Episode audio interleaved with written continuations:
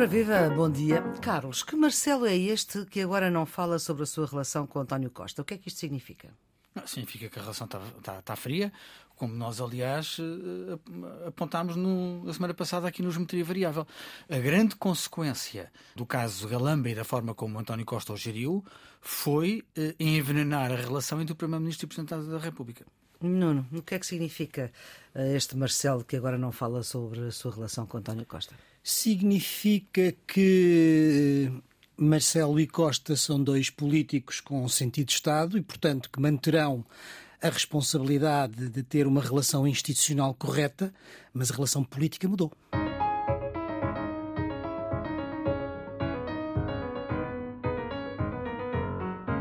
Geometria Variável, edição número 128, com Nuno Severiano Teixeira, antigo Ministro da Defesa e da Administração Interna de Governos do Partido Socialista, e Carlos Coelho, antigo antigo eurodeputado ainda. Carlos Coelho, 20 anos, ainda que ainda está como antigo eurodeputado e presidente da plataforma Nossa Europa, que na semana que passou lançou o livro já a preparar as eleições de 2024, com um debate entre António José Seguro e Assunção Cristas, que deixou algumas pistas para o futuro até de parte a parte.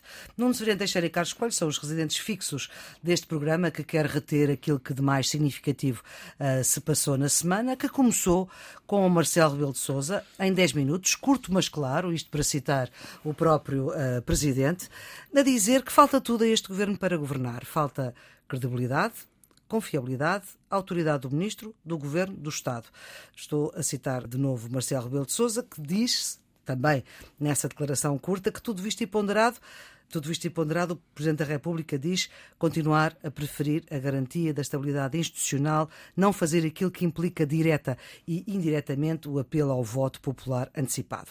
António Costa, na resposta, também muito resumida, veio dizer que ele e o Presidente discordam sobre o passado ou sobre as narrativas desse passado e que estão de acordo sobre o futuro. E agora?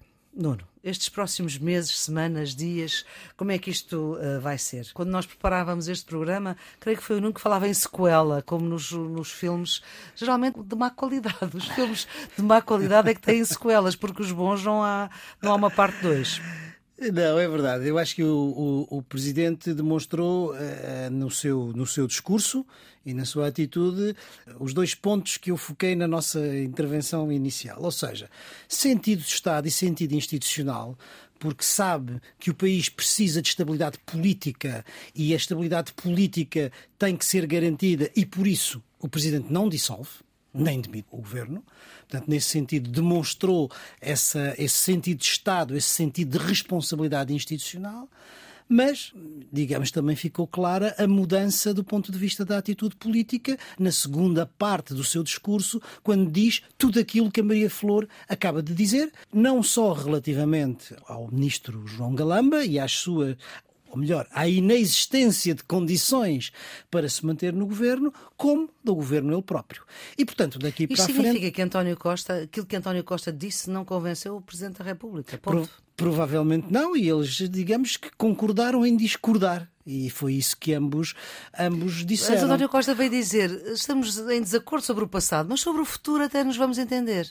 É provável, é provável que sim, e isso remete-nos para o tal sentido institucional. Vamos lá ver. O Presidente da República, para manter a estabilidade, o valor da estabilidade que ele diz que, que é importante e que, obviamente, eu acho que é consensual na sociedade portuguesa, não pode usar os dois instrumentos que tem a seu dispor, que são, obviamente, ou a demissão do governo ou a dissolução da Assembleia. Mas tem à sua disposição outros instrumentos que pode usar, digamos, na sua Agora é o poder de não falar.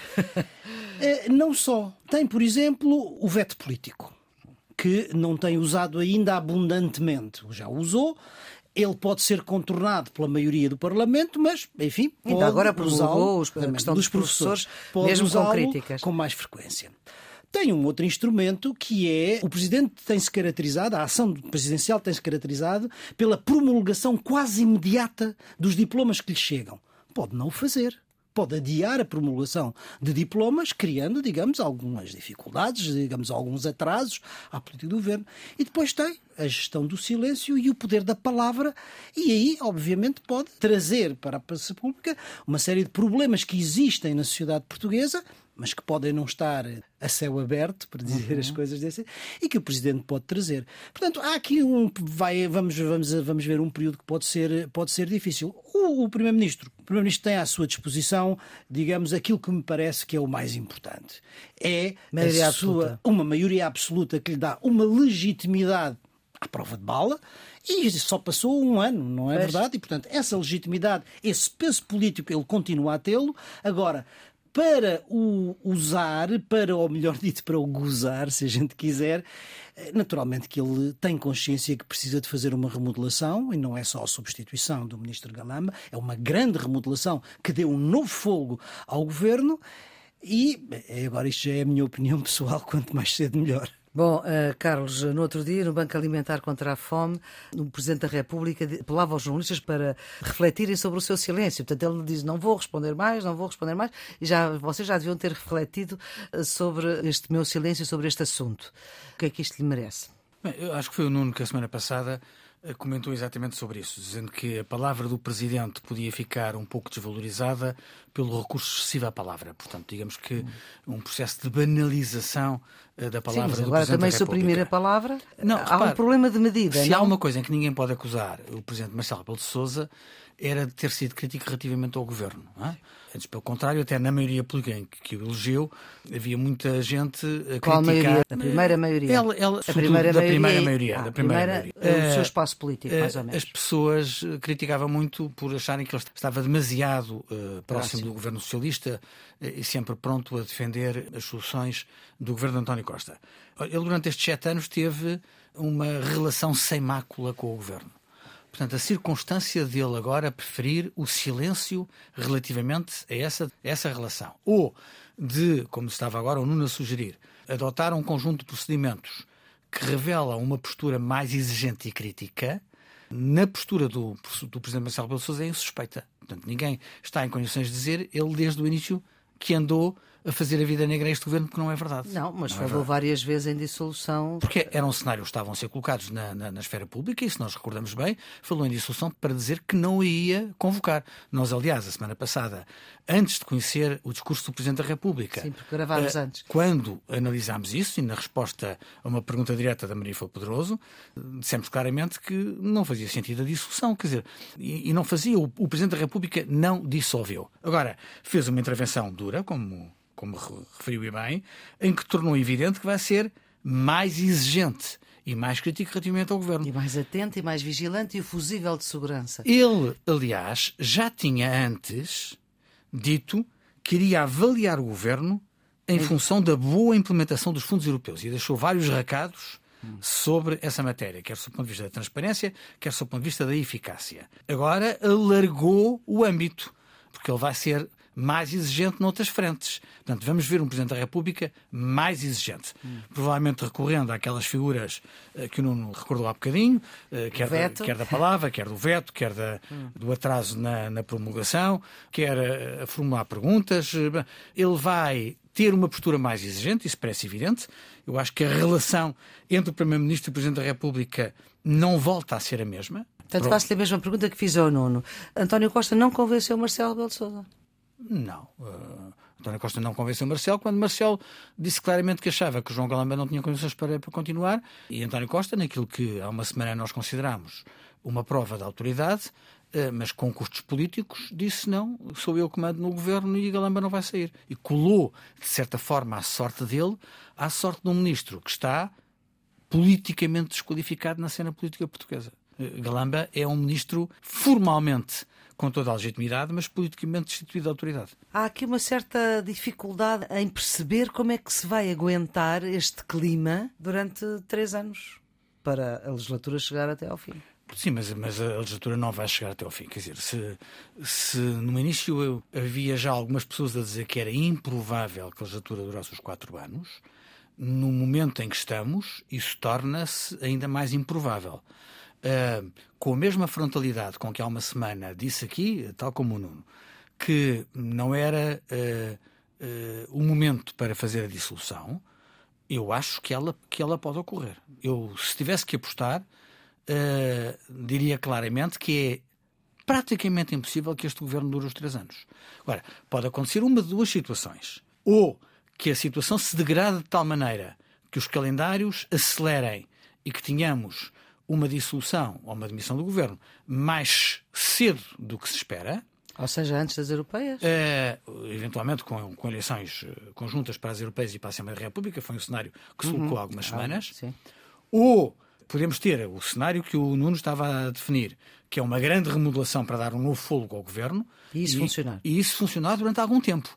Mas se me pergunta se isso Mas vai funcionar há três anos, eu acho altamente improvável. Não.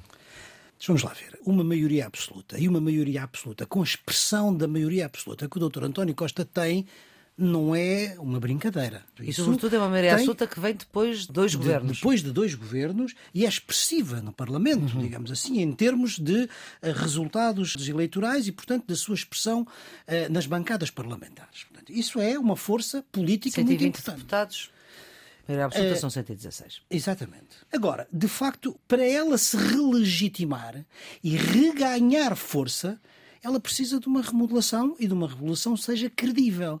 Eu acho que isso está ao alcance do Dr. António Costa. Se ele o fizer, ele ganha um segundo fogo e ganha um segundo fogo, porque eu não sei se não pode ir até ao fim da, da, legislatura. Pode perfeitamente ir até ao fim da legislatura. Porque há aqui um outro fator que é o seguinte: o poder de dissolução é um, é um poder do Presidente da República. E o Presidente da República já mostrou grande responsabilidade institucional e política no uso desse poder. E, portanto, dissolver comporta riscos e riscos elevados do ponto de vista político e o Presidente da República certamente não o vai fazer sem calcular o controle do risco. E o controle do risco é ter a certeza ou ter uma probabilidade Sem muito elevada que tem uma solução de governo credível e que corresponda, a, digamos, à sua própria ideia, à sua própria concepção. Portanto, é necessário que haja uma alternativa credível do ponto de vista da oposição e é necessário que essa alternativa se faça eventualmente sem os partidos antissistema. E eu acho que esta é a questão fundamental. E não estou a ver, digamos, nos tempos mais próximos, que o Presidente da República corra um risco desta natureza. Temos que, não é pagar para ver, mas é esperar para ver.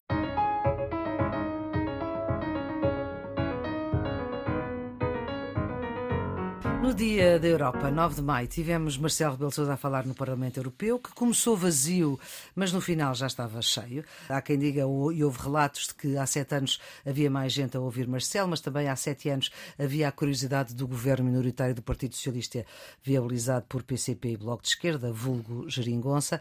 Marcelo tem uma receita para as próximas eleições europeias, que são duas ideias fortes, que é a Europa ganhar a guerra, ou seja, a Ucrânia ganhar a guerra e que a extrema-direita seja derrotada nas eleições europeias mais ou menos daqui por um ano. O impacto deste discurso de, de Marcelo Rebelo de Sousa neste Dia da Europa, uh, que teve várias celebrações pelo país, Carlos. Carlos, que andou pelo Parlamento Europeu uh, durante 20 anos e estes uh, discursos eram recorrentes, qual é que é o impacto disto? O impacto está muito ligado ao prestígio que as pessoas têm. Portanto, uhum. quando há um orador que, que é respeitado é mais ouvido, quando há um orador que é. Mas começou vazio, mas depois acabou mais cheio. Sim, mas isso tem a ver também com as agendas parlamentares e com a circunstância de, à hora a que esses discursos têm lugar, os deputados estão em trânsito dos gabinetes para irem para, para a sessão plenária.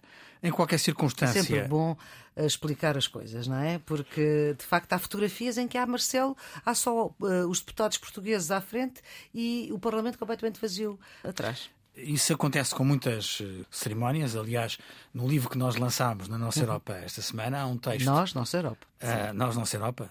Há um texto de Rebeca Abcacis sobre a comunicação da Europa, em que, em que uma das coisas que ela refere é exatamente isso: é, é o efeito perverso das salas vazias na uhum. imagem uh, e, e, o impacto que isso tem na comunicação do Parlamento Europeu.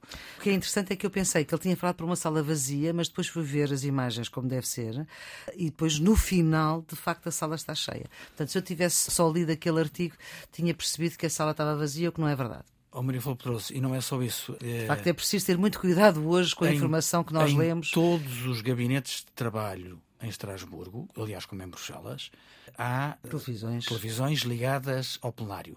Há muitas pessoas que preferem estar no seu gabinete a trabalhar e, ouvir. e ouvem a intervenção ou na versão original ou na versão traduzida para a claro. sua língua porque há vários Marcelo falou em canais português. com um bocadinho em inglês, mas eh, se eu for polaco, posso ouvir em polaco a intervenção de Marcelo, desde que a televisão esteja sintonizada A no, tradução no- polaca. na Vamos tradução então às palavras do Presidente da República, que aqui até deixou uma, um elogio, quer o Primeiro-Ministro, quer o Secretário de Estado dos Assuntos Parlamentares, Tiago Antunes, quer a representação portuguesa em Bruxelas, têm muito peso, até, até valorizou o Presidente, até valorizou a presença portuguesa na Europa. como parece justo e como parece apropriado.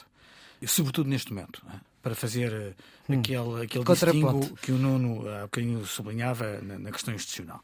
Agora, eh, eu falei com várias pessoas, e não apenas portugueses, e o discurso de, de Marcelo Rebelo de Sousa foi muito bem visto. Não apenas porque ele tocou com contundência e clareza os assuntos da atualidade que a Flor já, já recordou, mas porque ele teve o chamado wide range. Marcelo falou, por exemplo, de uma matéria que para a maior parte dos portugueses não está na ordem do dia, que é a questão do alargamento da União Europeia. Um, Fê-lo com elegância, isto é, foi muito cuidadoso nas palavras para não comprometer eh, o objetivo, mas, mas defendia um alargamento com melhor preparação política, institucional, económica e financeira. Ou seja, pôs essa discussão na ordem, na ordem do dia. Eh, Falou no poder económico da União Europeia, falou na relação com outros continentes, falou nos egoísmos nacionais, falou no papel pioneiro da União Europeia na transição climática e digital. Teve uma palavra especial para a juventude, uma União Europeia atenta à juventude, o que é particularmente importante ao fechar o ano europeu da, da juventude. E, portanto, houve um conjunto de matérias em que o Presidente da República foi para lá do discurso institucional, isto é, eh, entrou na temática substantiva que tem a ver eh, com os grandes debates com que a Europa está confrontada e trouxe a perspectiva de Portugal. E, portanto, veio ajudar eh, ao debate, que aliás é um ciclo de debates promovido pela Presidente do Parlamento Europeu, Roberta Metsola, que tem a ver exatamente com este objetivo. E eu acho que o Presidente da República fê-lo de uma forma inteligente, de uma forma capaz e, mais uma vez, prestigiou Portugal pela forma como o fez. E até convidou a Presidente do Parlamento Europeu para vir ao, Ao Conselho de Estado, Conselho de eh, Estado em em junho. junho, em Ficámos a saber, é, é. ficámos a saber todos que havia Conselho de Estado em junho. Nuno, esta forma do Presidente eh, estar eh, no Parlamento Europeu, aqui sim houve um elogio ao governo português depois do tabu do silêncio. E a forma como eh, ele olhou não só para as questões nacionais, portanto, esta coisa de largo espectro, como o Carlos dizia, o que é que fica daqui? Eu acho que o Presidente da República faz um bom discurso. Um discurso claro, um discurso assertivo e um discurso tocando vários dos pontos que correspondem aos grandes desafios que a Europa enfrenta hoje.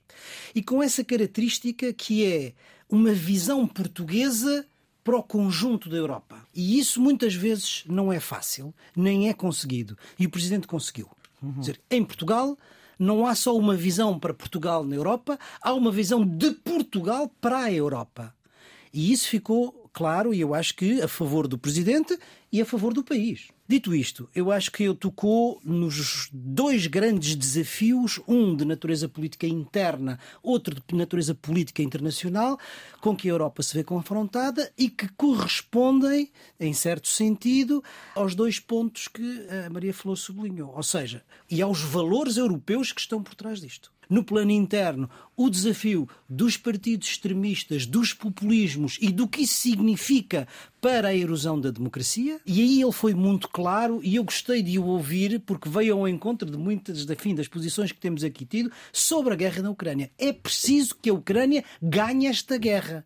Porquê? Porque se não ganhar esta guerra, não é só a Ucrânia que está em causa, é a ordem de segurança na Europa. É que quem vai ditar se a Ucrânia perder, quem vai ditar a forma de reordenar a segurança pós-guerra será a Rússia e não será o mundo euroatlântico. A ideia de uma paz legal, justa, Justa. moral, respeitando Exatamente. o direito internacional e os direitos humanos. Exatamente. E, portanto, esse foi um discurso forte e que tornou muito clara, eu acho que foi um bocadinho mais longe do que aquilo que até agora se, tinha ido do ponto de vista institucional. Não, dos e- responsáveis. E definir para estas eleições.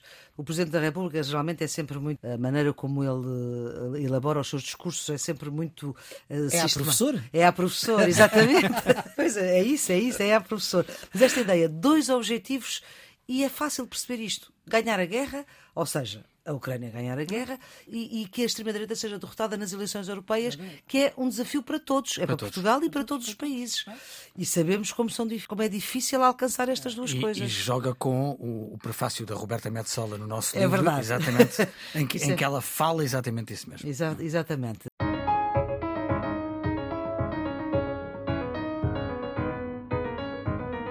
E a Turquia? Não faz parte da Europa, mas eh, me lembro de uma viagem eh, de Mário Soares à, à, Turquia em 1992 e a notícia era precisamente o apoio de Portugal a essa pretensão turca. E como teria sido diferente todo o seu caminho. Estamos neste momento com uh, eleições marcadas para dia 14 de, de maio, com Erdogan há 20 anos no poder, ele concorre contra uma oposição que está toda junta e uh, está em dificuldades.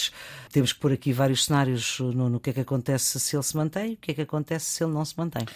Uh, sim, vamos lá ver, estas eleições na Turquia têm, como é natural, uma dimensão política interna decisiva, mas têm também uma implicação do ponto de vista internacional, porque a Turquia tem tido uma posição política internacional uh, muito marcante na sua relação, quer com, digamos, o Médio Oriente e a Ásia Central, quer com o Ocidente e, em particular, com a Rússia no conflito da Ucrânia. Portanto, o resultado final desta eleição na Turquia não tem só uma dimensão interna, tem também uma dimensão internacional.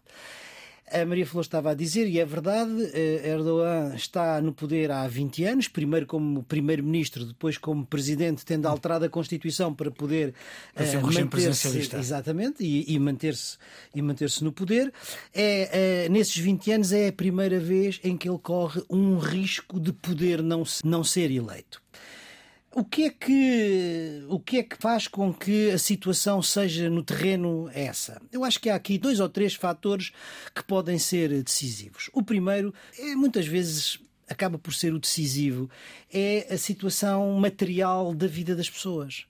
E, portanto, eh, não é de agora, já, já vem de trás uma desvalorização brutal da lira uh, turca. Depois a inflação uh, galopante que sim, se acelerou, era cerca de 85% pois. no ano passado, a que se acelerou com o conflito da Ucrânia. Portanto, as dificuldades, digamos, a quebra do nível de vida das pessoas é determinante e isso, obviamente, pesa no descontentamento da população e, em particular, do eleitorado. Depois eu acho que há dois elementos que vão pesar ou que podem pesar. Um é o da islamização e o outro é o da autocratização. O que é que quer dizer com isto? O da islamização porquê? Porque uh, se a Turquia sofreu um processo, se calhar violento é, é, é forte a palavra, mas um processo forçado de laicização Uh, no período Ataturk e subsequentemente. Está agora a fazer a 100 anos, não é? Está agora a fazer 100 anos, hum. 20, 1923 a República Turca, do Ataturk. O que está a passar, ou que se tem estado a passar sob Erdogan, é um processo igualmente forçado e se calhar violento de islamização. Certo.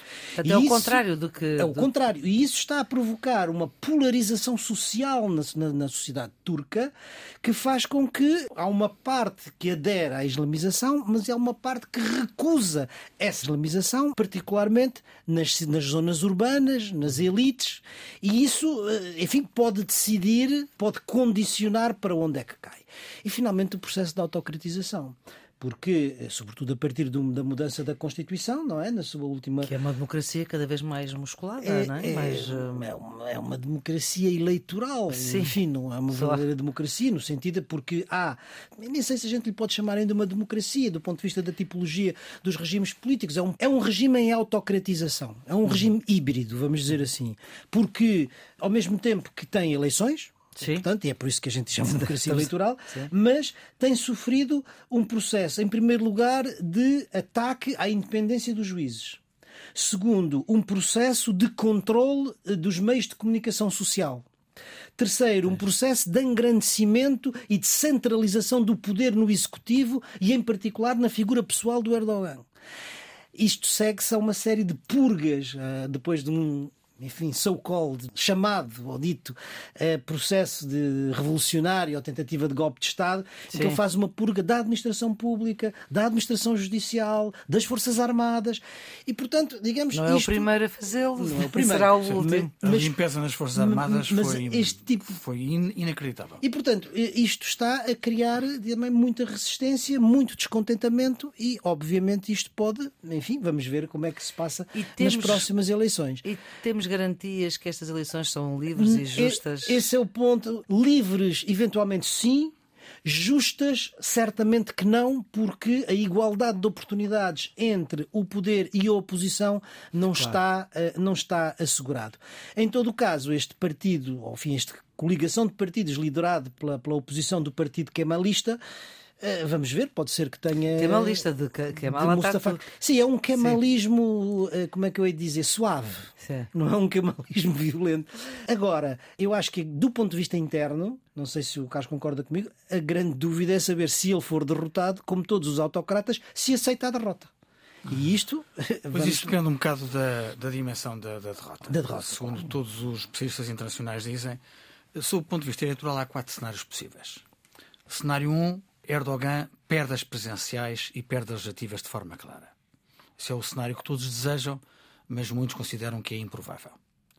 O cenário 2 é ele ganhar as duas coisas: ganha as presenciais e ganha as legislativas.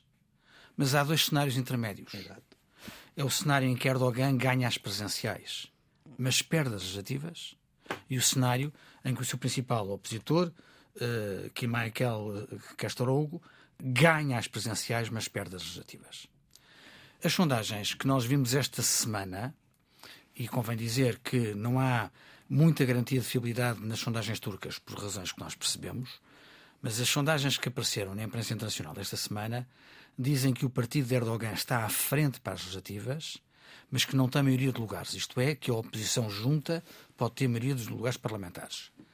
E eh, nas presenciais, enquanto que o líder da oposição, que é um, um candidato de uma coligação de seis partidos, uhum.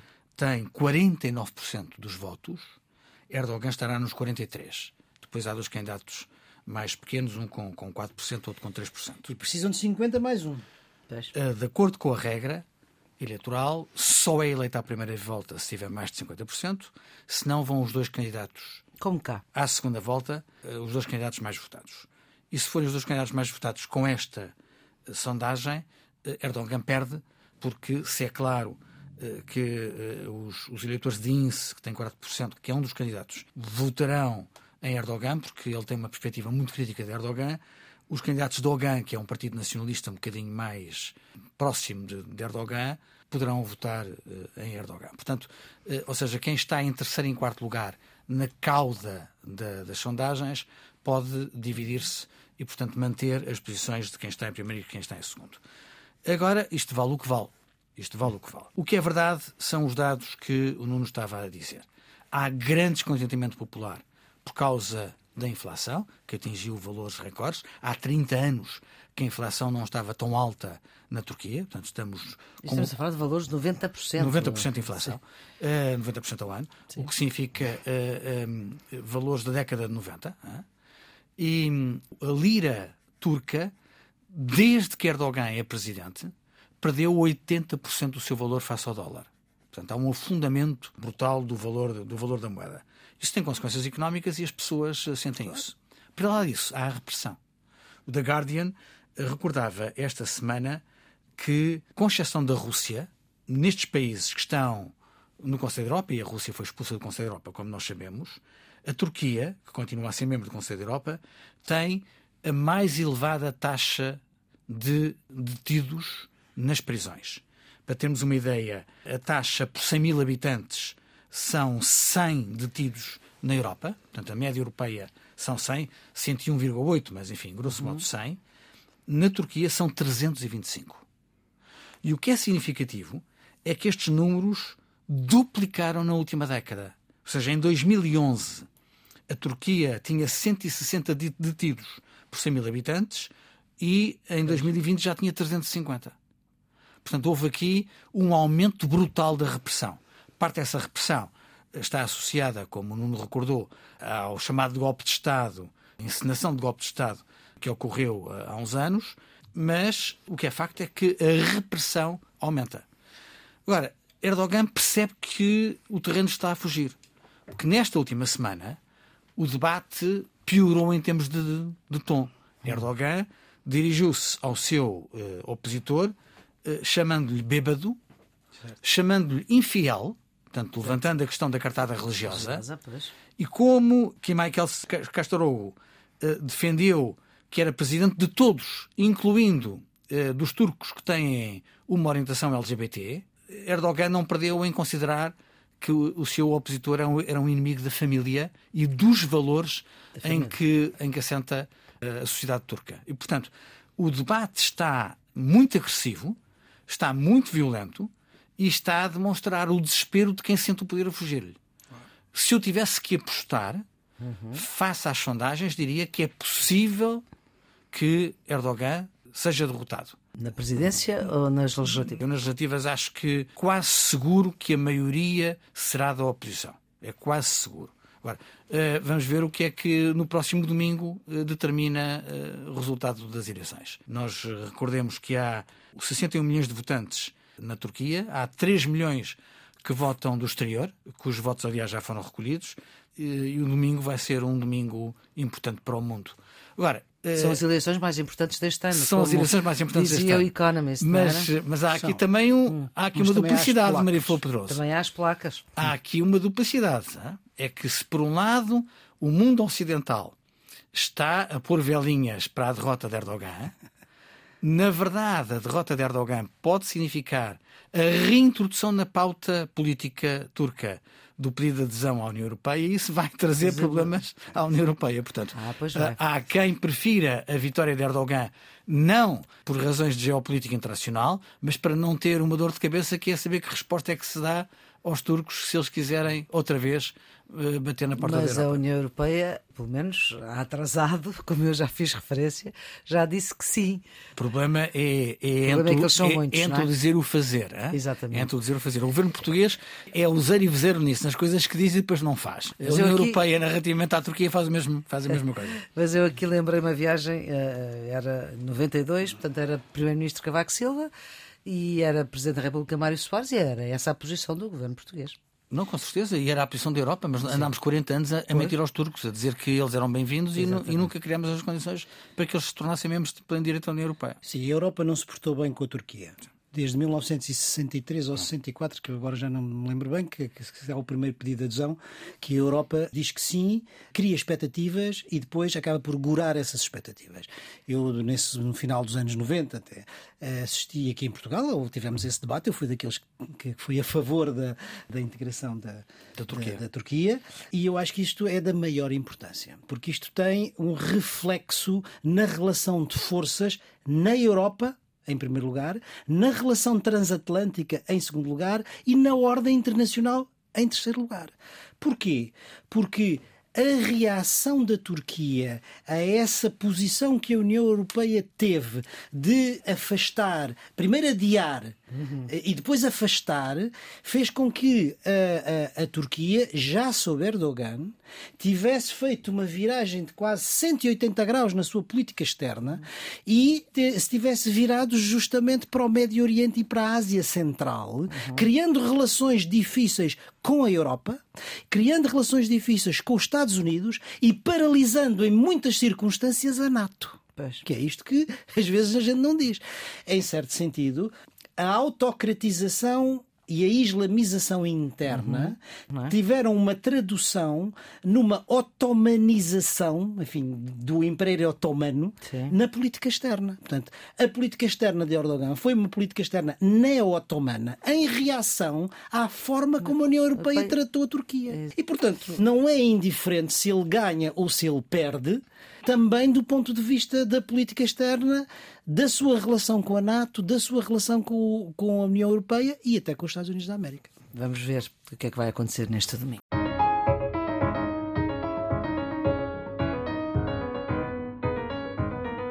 Vamos para os redondos, bicudos e quadrados. Carlos, o seu redondo? Para o acordo com os cereais da Ucrânia. Infelizmente, a solidariedade com a Ucrânia teve um percalço nos últimos meses, com alguns países a bloquearem a circulação de cereais no país. Chamamos a atenção para isso aqui no Geometria Variável. Foi a tentativa de alguns países defenderem a sua própria produção nacional. Em boa hora, a Comissão Europeia usou os seus poderes e chegou-se agora a um acordo com a Polónia, com a Hungria, com a Eslováquia, com a Bulgária e com a Roménia, que permite que a Ucrânia continue a exportar os seus cereais no momento em que está impedida de aceder às rotas do Mar Negro. Além disso, mantém-se a suspensão dos direitos aduaneiros por mais um ano. Eu acho que é uma prova de solidariedade da União Europeia com a Ucrânia num momento muito desafiante do conflito. Dono, o seu redondo?